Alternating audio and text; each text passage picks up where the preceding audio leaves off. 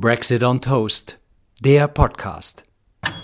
Herzlich willkommen zu Brexit on Toast, wie immer mit Benita Goodman, Tobias Waniek und Florian Schwarz. Und wir wollen uns in dieser Folge mal die Frage stellen, warum Boris Johnson denn immer noch im Amt ist. Denn es gab ja schon den ein oder anderen Anlass, warum es möglicherweise nicht mehr sein könnte. Wir sind jetzt hier so Ende Juni. Er ist im Amt. Benita, warum? Hat er einen Top Super Glue? der ihn mit dem Amtssitz verbindet? Ja, das fragen sich, glaube ich, inzwischen viele, warum er noch im Amt sitzt. Ähm, ich glaube, es ist hauptsächlich äh, ein negativer Grund. Es gibt nämlich niemand, der ihn sinnvoll ersetzen könnte. Das ist, glaube ich, einer der Hauptgründe, warum die Konservativen noch an ihm festhalten. Wir haben ja letztes Mal hier gesprochen, da war es kurz vor dem Misstrauensvotum. Es gab ein Misstrauensvotum tatsächlich im Parlament mhm. gegen ihn, was er zwar überstanden hat, aber miserabel eigentlich überstanden hat, gerade noch. Hm, wie kam es dazu, fragen jetzt sicher unsere Hörer und HörerInnen. Ich höre die Fragen förmlich. genau, wie kam es denn dazu? Also ich würde sagen, es ist ein langsamer und sicherer Prozess der Erosion äh, gewesen, der, der das dann dazu kam, dass es tatsächlich ein Misstrauensvotum gab. Äh, der letzte Tropfen auf den heißen Stein war wahrscheinlich Partygate. Mhm. Wir erinnern, erinnern uns, ähm, während des Lockdowns, der relativ streng war in Großbritannien, wir hatten ja auch ordentliche Todeszahlen und Infektionszahlen und so weiter, äh, hat das Land sich wirklich relativ gut an die Regeln gehalten und auch viele, viele Menschen wirklich sich nicht mehr verabschiedet von sterbenden Angehörigen oder ihre alten Eltern ein Jahr lang nicht gesehen und also menschliche Dramen haben sich da abgespielt. Währenddessen wurde aber in Downing Street, wie sich dann rausstellte, wild gefeiert und gesoffen und jeden Abend irgendwie einen, irgendeinen Praktikant rausgeschickt mit dem Rollkoffer, um noch mehr Wein einzukaufen und Gin und Pims wahrscheinlich, äh, was zu wüsten Ausschreitungen in der, in Downing Street geführt hat. Also Partyausschreitungen. Äh, da vielleicht, äh, weil du gerade schon Pimps und Gin erwähnt hast, was, was trinkt man denn so jetzt zum Feierabend? Äh, zum Feierabend? Ja, ich meine, man trinkt eigentlich natürlich nur ein, ein, Pint of Beer, aber in diesen Regierungskreisen trinkt man natürlich gerne auch mal einen Weißwein oder mhm. sicher auch einen Gin and Tonic. Und im Sommer mal einen Pims, würde ich, ja, würd ich sagen. Das war natürlich nicht im Sommer, da gab es wahrscheinlich ja. keinen Pims. Weil man sieht ja, es gibt ja so ein paar Bilder, wo man auch Boris mit Glas in der Hand sieht. Und das ist ja so ein eher so ein, so ein Tumbler oder sowas, also jetzt gar nicht so ein ja, der, großer Eimer. Ja, aber die, also wenn sie zum Beispiel auch Wein, wird ja auch in England, also bei uns ist ja immer kleiner Wein 0,1, großer 0,2. In England ist kleiner Wein äh, 1,75 und ein großer ist ein Viertel Liter. Ach so, also, gleich ein Viertel. Ja, ja also mhm. Das ist immer so ein bisschen verschwunden. Aber jetzt Tumbler, natürlich in, wie groß ist ein Tumbler? Weil du den ein Tumbler ist halt so ein Whiskyglas. Ah ja. Da, hat, da haben wahrscheinlich zwischendrin kann man auch mal einen Scotch trinken. Ja, da war ja, bestimmt kein Bier in dem Tumbler. Nee, also. nee, nee. Und, und aber wie, wie ist es denn jetzt, weil du gerade die Maß, also wir schweifen so ein bisschen ab, aber nur äh, kurze Parenthese, ähm, mit den Maßeinheiten, äh, wie, ist denn jetzt ein Viertelwein, wie bestellt man das jetzt korrekt? Ja, das ist, äh, ich glaube, man kann immer noch einfach äh, Large Glass bestellen ah, okay. und äh, man darf ja jetzt, also als großes Brexit Achievement wurde verkauft, dass es wieder Pints oder wieder, dass es Imperial Pints wieder geben darf und auf den Pintgläsern das Zeichen, das ist so ein Kronenzeichen für ein Imperial Pint, dass das jetzt erlaubt sei. Das war aber die ganze Zeit erlaubt. Also das ist Ach. auch so ein ähm, schwachsinniger Pseudo-Brexit-Benefit, überhaupt keine Errungenschaft. Und ähm, sie können natürlich auch wieder ihr seltsames Dezimalsystem oder was sie früher hatten einführen. Nicht, nee, ja, Dezimal 12, haben wir ja, sondern ja, wie heißt es denn dann? Ja, das, das, das Unzen. Ist, äh, die, ja. Na, Unzen haben sie eh und auch Körpergewicht in Steinen und so. Man ah, sagt ja, immer, wie viele Steine man wiegt. Wie viele Steine, so. ja. wie viele Steine wiegst Aber du? Aber Steine hast du doch auch in der Uhr. Naja, es ist, es ist, es ist kompliziert. Ja, also nicht, ein Stein ist ungefähr 6,2 Kilo oder so. Ein Stein. Aber mhm. es wurde also auf Steuerzahlerkosten ein Boost gekauft, wobei es auch hieß Bring Your Own Boost. Das heißt, ja, die, ich, ich weiß nicht mal, ob der Steuerzahler... Es war genug da war und man konnte da. dort ordentlich feiern und reiern. Und reiern, ja. im Laufe der, also wir sind noch nicht beim Reiern, wir sind erst beim Feiern. Ja, es war nämlich so, dass es eben plötzlich kam es sozusagen raus. Man wusste nicht genau, wer, wer ist da der Leak, wo, wie kam das jetzt in die Presse, dass in Downing Street so, so wüst gefeiert wurde während des Lockdowns. Dann ähm, hat natürlich die Regierung und haben gesagt, nee, nee, also wir haben gar nicht gefeiert, das waren einfach Work-Events, weil wir haben ja wahnsinnig hart gearbeitet in der Zeit, was vielleicht auch unter einem anderen Premierminister sicher der Fall gewesen wäre. Ähm, und abends haben wir uns dann halt noch weiter ein bisschen unterhalten und dass man da mal ein kleines Gläschen trinkt, das kann mhm. schon vorkommen. Äh, dann wurden aber immer mehr Fotos an die, kamen an die Öffentlichkeit, wie also alle im Garten sitzen und eben mit Alkohol oder sogar im, im Raum eng gedrängt, weil hieß es noch, naja, Garten, das war ja draußen, das kann man ja alles machen, ist in den Regulation konform, aber immer mehr doch kompromittierende Bilder. Und schließlich hat die Metropolitan Police, also das ist die London äh, Polizei, konnte dann nicht mehr umhin zu sagen, ja, sie müssen das leider jetzt äh, erforschen, mhm. investi äh, investigate, weil es doch einfach ein klarer Bruch der Corona-Regeln zu, gewesen zu sein scheint. Ähm, und da haben sich natürlich schon viele aufgeregt, dass sie viel zu spät erst gesagt haben, sie werden jetzt mal sich das anschauen, weil Hinz und Kunz mussten irrsinnige Strafen zahlen, wenn sie aus Versehen, äh, keine Ahnung, aus, aus dem Haus gegangen sind. Mhm, naja. Ohne Maske oder dann äh, hat, hieß es, naja, da wird sich ja eh keiner verurteilt. Und dann wurde aber tatsächlich wurden 100, ich glaube 152 Strafen ausgesprochen, äh, inklusive Boris Johnson wurde auch, also überführt des Bruchs der eigenen Regeln, die er ja selber mit seinem Kabinett oder seiner Regierung aufgestellt hat. Und das sind man, Geldstrafen, nicht irgendwelche Sozialstunden? Nee, Geldstrafen. Und man und an sich, also bis jetzt, äh, wäre ein Premierminister, der sozusagen ein, das, das Gesetz gebrochen hat, so dass er sogar bestraft wird, das wäre ein Premierminister, der sofort zurücktritt. Mhm. Ich, weil das ist ja ein grotesker Zustand. Das ist ja der oberste Gesetzesmacher des Landes der sich nicht an seine eigenen Vorgaben hält. Also jedenfalls, das hat er natürlich überhaupt nicht in Erwägung gezogen, da zurückzutreten. Die Opposition hat natürlich äh, geschrien, er muss sofort zurücktreten. Dann kam plötzlich ein Foto, wo Keir Starmer, das ist der Oppositionsführer, äh, wo er zu sehen ist, wie er ein Bier trinkt, neben irgendjemand sitzend. Äh, das kam dann so in der ganzen Tory-Presse, in der Daily Mail, im Telegraph und so und auch in der Times. Also es sei ja unmöglich, Keir Starmer hätte ja auch getrunken und dann noch so nah neben irgendjemand. Mhm. Äh, das Foto war anscheinend zwar viel älter schon, aber ah, ja, Keir Starmer hat dann gesagt, er wird sofort zurücktreten, weil wenn er dann auch der, des Gesetzesbruchs überführt wird und es soll jetzt gut untersucht werden. Ja, und, mhm. ähm, Ah, und dann haben natürlich war wieder Wahnsinn, was soll der jetzt zurücktreten? Weil er dachte natürlich wahrscheinlich Keir Starmer, wenn er sagt, er tritt zurück, dann sind alle so, dann ist Boris Johnson quasi muss dann auch zurücktreten. Ja. Äh, Boris Johnson ist es natürlich total egal, was Keir Starmer sagt. Und ich glaube, in dem Fall war es auch den meisten Wählern egal, weil den Wählern geht es inzwischen auch ums tägliche Leben, um wie teuer alles ist und, die, und so weiter und so fort. Also es hat sich, äh, es wurde trotzdem ziemlich groß und lang und breit diskutiert und Boris Johnson ist nicht zurückgetreten. Aber danach haben eben die Tories selber ähm, ein Misstrauensvotum angestrengt. Und das funktioniert so, da gibt es äh, Sir Graham Brady, äh, da gibt es das 1922 Committee bei den Tories, das ist so eine kleine Gruppe irgendwelcher mächtiger, meistens Männlein. Und da müssen verschiedene Abgeordnete einen Brief einreichen. Und im Brief steht eben, dass sie keine Confidence mehr haben in den Prime Minister. Und es müssen mindestens, ich glaube, ähm, 54 Briefe oder sowas sein. Und dann wird immer spekuliert, wie viele Briefe hat Sir Graham schon gekriegt. Ah, okay. und dann bis zu einer gewissen Zeit an ihn ja, ja. mit Siegel und allem per Post oder ja, Und manche Abgeordnete haben die auf Twitter dann äh, ver veröffentlicht, ihre Briefe, die sie an Sir Graham geschrieben mhm. hatten.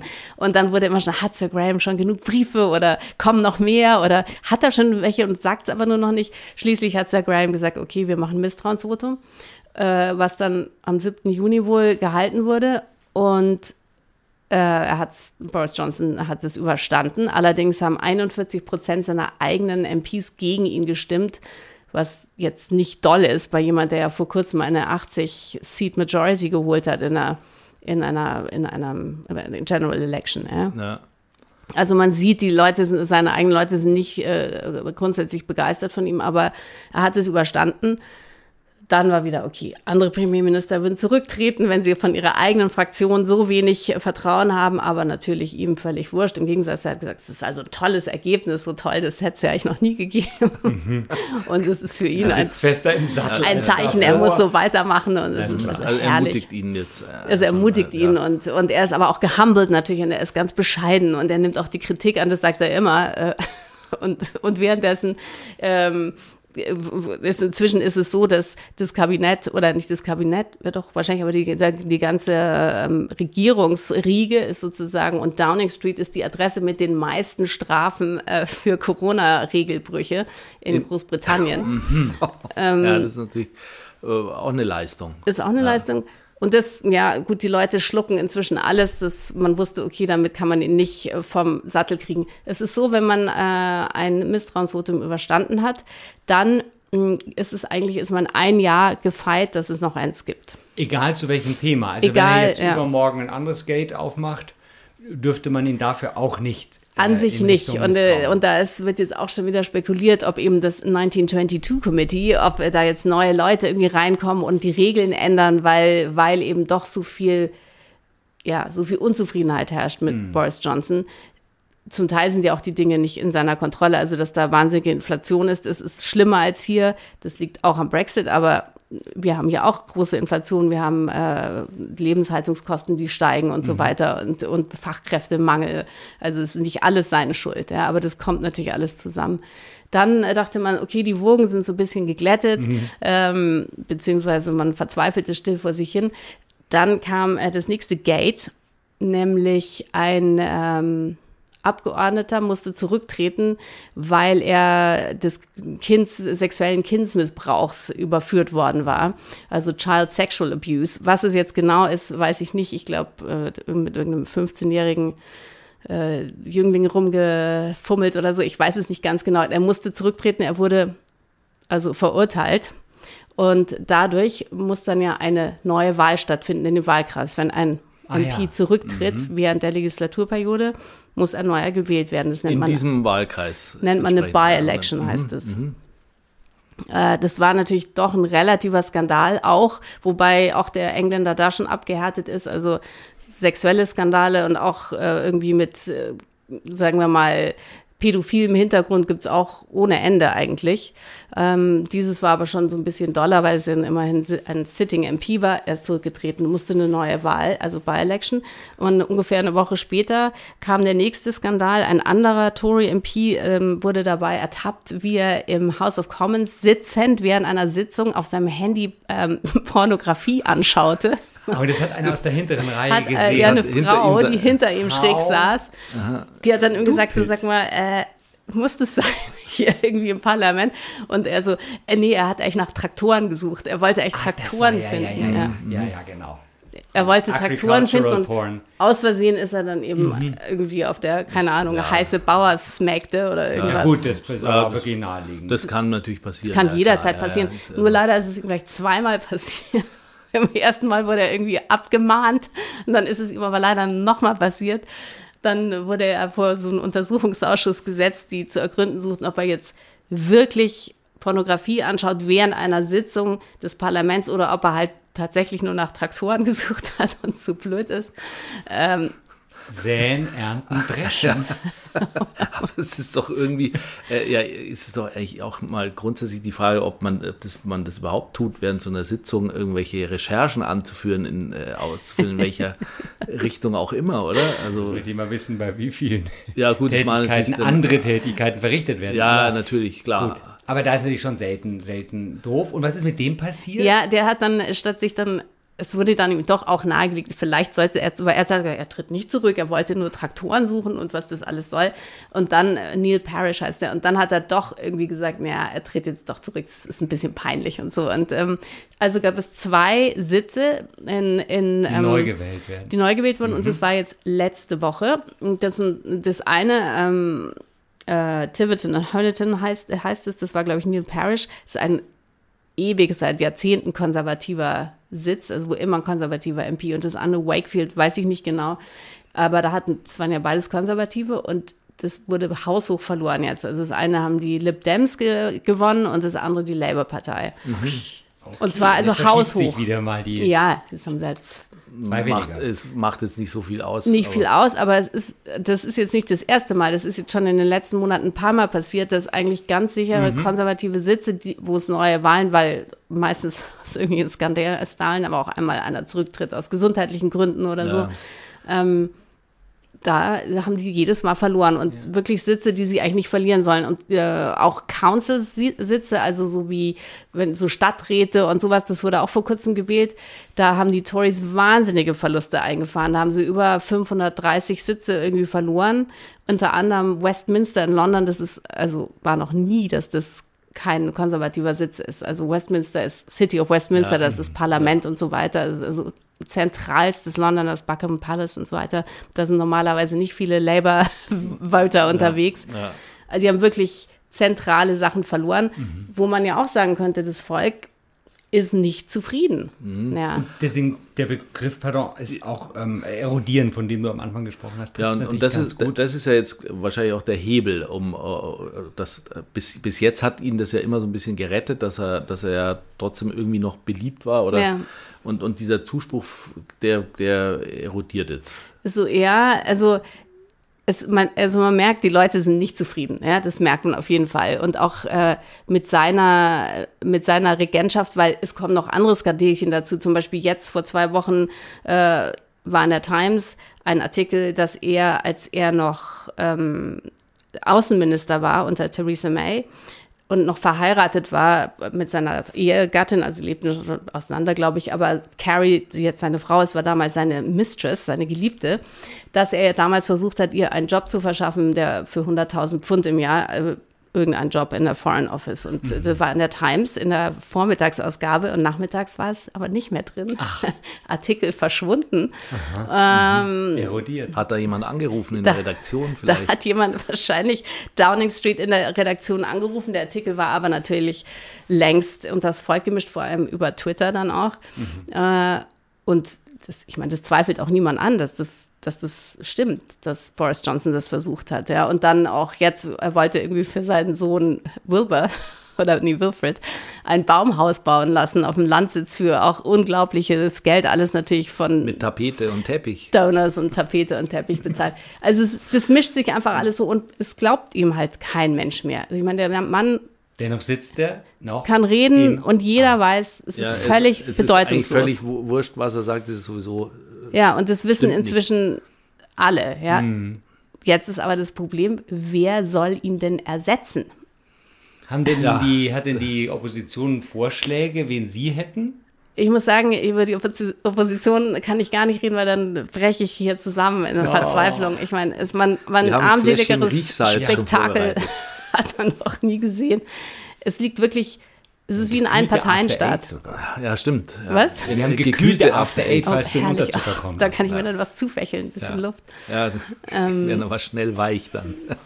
Also, Ach, das ist das Traurigste für dich, dass es nicht mal, dass da nicht starke Leute ihm Feuer unterm naja, das, ich meine, an sich ist es ja, das ist eine, eine katastrophale mhm. Regierung. Die ganze, das ganze Kabinett ist besetzt mit völligen Nullnummern und inkompetenten oder korrupten, wirklich Schwachmaten oder Protofaschisten. Und die, die Opposition kriegt keinen wirklichen Fuß auf den Boden. Also sie gewinnen zwar diese sogenannten By-Elections äh, mit Leichtigkeit, aber wenn morgen eine große General Election wäre, weiß man nicht, ehrlich gesagt. Also die Labour-Partei würde die wahrscheinlich nicht gewinnen. Und zwar, weil keiner weiß, wofür die eigentlich stehen. Also dass Keir Starmer irgendwie so ein Ehrenmann ist, das ist, glaube ich, schon relativ akzeptiert, auch wenn äh, die Tories immer wieder lancieren, äh, dass er eben auch mal ein Bier trinkt und ganz schnell. Neben anderen sitzen. Neben anderen sitzen. Aber er ist so irrsinnig uncharismatisch und stinklangweilig. Und die äh, Labour-Partei ist eben immer noch überzeugt, dass es irgendwie sinnvoll macht, Sinn, Sinn, Sinn macht, den Brexit nicht zu erwähnen. Also der Brexit ist done and the people have voted und das mhm. machen wir nicht mehr auf das Fass. Ja. Keiner will das mehr hören.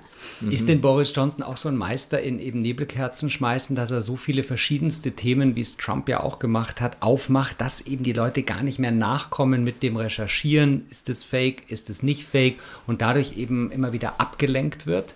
Also, ja, auf jeden Fall ist er ein Meister. Versteht. Meister in tausend Skandale, die er auch problemlos provozieren kann, weil er sie auch lebt. Ja. Das, das, damit ist er ja auch on the record, schon bevor Premierminister wurde. So, so macht man Politik. Man schmeißt lauter Chaos raus und so, dass man das, was man eigentlich macht, sozusagen geht dann unter im Chaos. Unter, ja. Und, oder als was man in seinem Fall eigentlich nicht macht. Das Land ist, äh, das Land braucht dringend eigentlich eine Regierung. Mhm. Weil die sind immer nur damit beschäftigt, Nebelkerzen rumzuschmeißen, Kulturkämpfe anzuzetteln. Äh, wie, wie, jetzt auch diese, gerade die, die Ruanda-Nummer, oder? Die, zum Beispiel die Ruanda-Nummer. Das ist eine absolute, ein bestes Beispiel. Die ähm, Ruanda-Nummer ist, dass äh, Priti Patel, die Innenministerin, besonders unangenehmes, grauenvolles äh, Weibstück, äh, deren hervorragende Immigration-Politik ist, ähm, dass Unangemeldete, sozusagen, die alle über den Kanal mit dem, äh, mit dem Schlauchboot kommen, kommen ja viele, also viele jeden Tag kommen 10, 20, 30 unangemeldete Asylbewerber mit dem Schlauchboot aus Frankreich. Warum? Weil die Briten äh, mit den Franzosen nicht mehr zusammenarbeiten seit Brexit, weil die Franzosen haben das eigentlich sozusagen policed vor Brexit, haben die Küste also policed und aufgepasst, dass da nicht Leute sich auf den Weg machen. Das machen sie jetzt nicht mehr, weil das äh, nach dem Brexit, das hatten die Engländer absolut auch abgelehnt, dann noch irgendeine Kooperation. Deswegen sagen die Franzosen, wir machen das jetzt nicht. Sie bieten zwar an, sie würden es wieder machen, aber dann wieder auch im, also mit so einem kooperativen Hintergedanken, den die, diese Regierung eben ablehnt. Mhm. Das heißt, es kommen mehr Leute an mit dem Schlauchboot. Das heißt, Nigel Farage steht am Strand in, in Kent und schreit rum und sagt, da sind wieder irgendwie lauter Neger angekommen. Also wirklich, ja, so ist ja, es. Ja. Also, und äh, Pretty Zitat. Patel sagt, ja, also so geht es ja gar nicht bei uns. Und wer jetzt so ankommt, der wird sofort nach Ruanda ausgeflogen, weil wir haben ein hervorragendes Abkommen mit Ruanda. Dort wird, äh, werden die Asylanträge bearbeitet. Und wenn eben jemand dann nicht äh, asylberechtigt ist, dann keine Ahnung, kann er im Ruanda im Dschungel rumsitzen mm. oder sich neu auf den Weg machen. Und wenn er aber berechtigt ist, dann darf er wieder zurück. Und es ist, also von einer Absurdität, die sich äh, kaum noch toppen lässt und kostet auch natürlich den britischen Steuerzahler Millionen, weil die äh, Ruanda lässt sich das teuer bezahlen. Ist ja auch eine lupenreine Demokratie, ja, das Land. Ja. Und haben aber auch ein schönes Hotel, äh, habe ich mir angeschaut, ja, ja. Also, ah, wo, wo, die dann untergebracht werden sollten. Und es war jetzt eben vor kurzem sollte ja der erste Flug ja gehen und äh, wurde dann immer, die, die Zahlen nahmen immer weiter ab. Ja, ja, weil ähm, jeder Einzelne eben, das ist eben doch noch in England im Moment Rechtssicherheit und vor allem ähm, ähm, die Europäischen Menschenrechtskonvention. Unter der kann man eben sowas dann stoppen, als wenn du als Rechtsanwalt dann so einen, also so einen Asylanten vertrittst, kann sagen, das ist völlig unrechtmäßig, der ist hier gelandet und ist auf einem richtigen Weg und der muss jetzt hier äh, processed werden in Großbritannien. Am Schluss ist, glaube ich, das Flugzeug leer oder mit einem. Ähm, ja. Nee, sie haben es dann am Schluss, haben es sogar abgesagt. Also am abgesagt. Schluss war noch einer übrig und ja. dann haben sie gesagt, naja gut, dann. Ja. Und das hat wiederum aber in Ruanda Verständnislosigkeit ausgelöst, weil die waren natürlich eigentlich ganz froh über diesen Deal ja, ähm, und hatten da schon dieses äh, Hotel vorbereitet. Ähm, und alles, äh, alles schön, schön, schön hergerichtet. Gemütlich hergerichtet. Ähm, gemütlich und, ähm, und es war dann halt, ist einfach jetzt nicht zustande gekommen und weiß ja auch nicht, ob das dann noch weiter Naja, Sie sagen, wird, das, natürlich ist das wieder äh, gefundenes Fressen, weil die Europäische Menschenrechtskonvention, das war jetzt das nächste, da steigen wir aus, diese scheiß Europäer, dabei hat die mit der EU gar nichts zu tun, das mhm. ist von der EU. Und übrigens ist es ein von Großbritannien, also Briten, maßgeblich diese ganzen Human, also Universal Human Rights und so weiter und auch Verbrechen gegen die Menschlichkeit, das sind, das sind Rechtskonzepte, die in, von Briten oder Neubriten zum Teil nach dem Krieg äh, mit erfunden wurden im, äh, während der Nürnberg Trials und davor und so. Und das sind Dinge, aus denen also in Großbritannien jetzt wieder, da steigen wir aus, eine europäische Menschenrechtskonvention finden wir zum, zum Kotzen, wir machen eine neue Bill of Rights, eine britische Bill of Rights. Das ist ein weiteres Projekt, was die gerade verfolgen.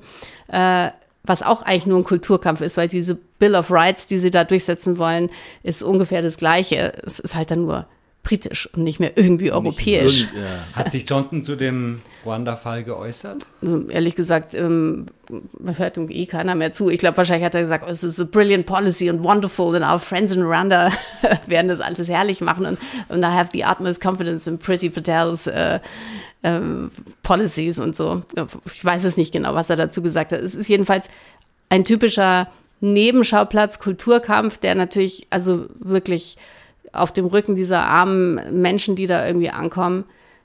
Also es ist einfach schrecklich. Gleichzeitig äh, brauchen ja auch die Briten viele viele Arbeitskräfte, die ihnen fehlen. Zum Beispiel EasyJet hat gerade gesagt, äh, ist on the record, der Chef von EasyJet hat gesagt, sie haben 8000 Leute abgelehnt müssen, äh, EU-Bürger, die bei ihnen arbeiten wollten, weil die eben nicht arbeiten dürfen. In Großbritannien im Moment. 8000 und EasyJet streicht hunderte Flüge diesen Sommer. Ja. Hunderte, weil sie keine Leute haben. Mhm. Also das sind. Äh, Haben die nicht sogar eine Sitzbank ausgebaut, damit sie es noch mit weniger operaten können, das Flugzeug? Also es wird da wirklich auf also gut, aber insgesamt ist das ja in ganz Europa. Es ist Thema. in ganz Europa ein Thema und es ist dort aber einfach nochmal verschlechtert. Mhm. Und dann sagen sie ja, macht sich ja Boris Johnson äh, auf der anderen Seite als großer Retter und Rächer der Ukraine überall stark, wobei äh, die ukrainischen Flüchtlinge auch kaum nach England kommen. Also es ist ein so kompliziertes Verfahren ein von, von Frau Patel. Äh, erdacht worden. Alles online und mit tausend Dokumenten und Leute, die auf der Flucht sind, haben diese Sachen gar nicht. Also die sind zwar offiziell willkommen, aber sie, aber nur wenn sie das alles ausgefüllt haben und dann müssen sie auch noch eine britische Familie haben, die ihnen Obdach anbietet. Und äh, ich meine, die findet man jetzt auch nicht so häufig. Es sind ganz wenige ukrainische Flüchtlinge tatsächlich in Großbritannien angekommen. Mhm. Ja, das ist äh, gleichzeitig aber ja Herr Johnson im Eigenregie ähm, sich gegen Putin stellt, obwohl die ganze Tory-Partei von den Russen unheimlich mitfinanziert ist. Mhm. Also es ist alles so eine groteske Gemengelage und dass da keiner mehr mitkommt und die Leute keinen Bock mehr haben, auch sich damit nur zu beschäftigen. Das verstehe jetzt selbst ich schon langsam. obwohl ich mich so gerne damit beschäftige. Also du hast schon noch Bock, dich damit zu beschäftigen. Ich habe schon noch Bock, aber ich bin auch schon wirklich langsam Irgendwie zermürbt. ausgehöhlt und Ja, gibt es denn noch was Positives hier, ähm, was wir irgendwie im Moment sagen können? Vielleicht Energiepolitik oder was macht er denn? Also er klebt am Stuhl, haben wir gesagt, und herausgearbeitet.